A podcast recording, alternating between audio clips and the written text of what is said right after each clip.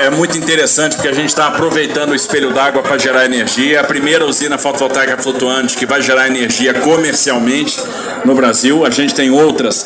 Essa é uma das primeiras do Brasil, mas a primeira que vai comercializar energia. Nessa primeira etapa, a gente está falando de 5 mega, né, que pode chegar a 7 na hora de pico. A gente está falando de 10 mil placas.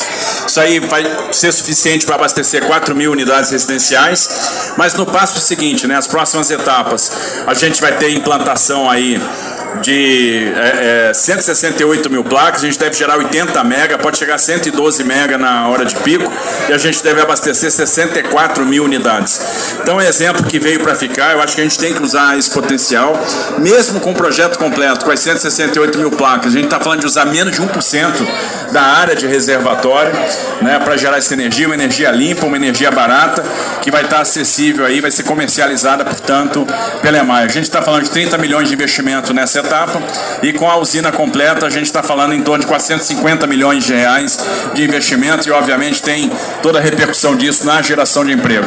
Então é mais um passo dentro da nossa política energética, dentro dessa política de sustentabilidade que a gente está empreendendo.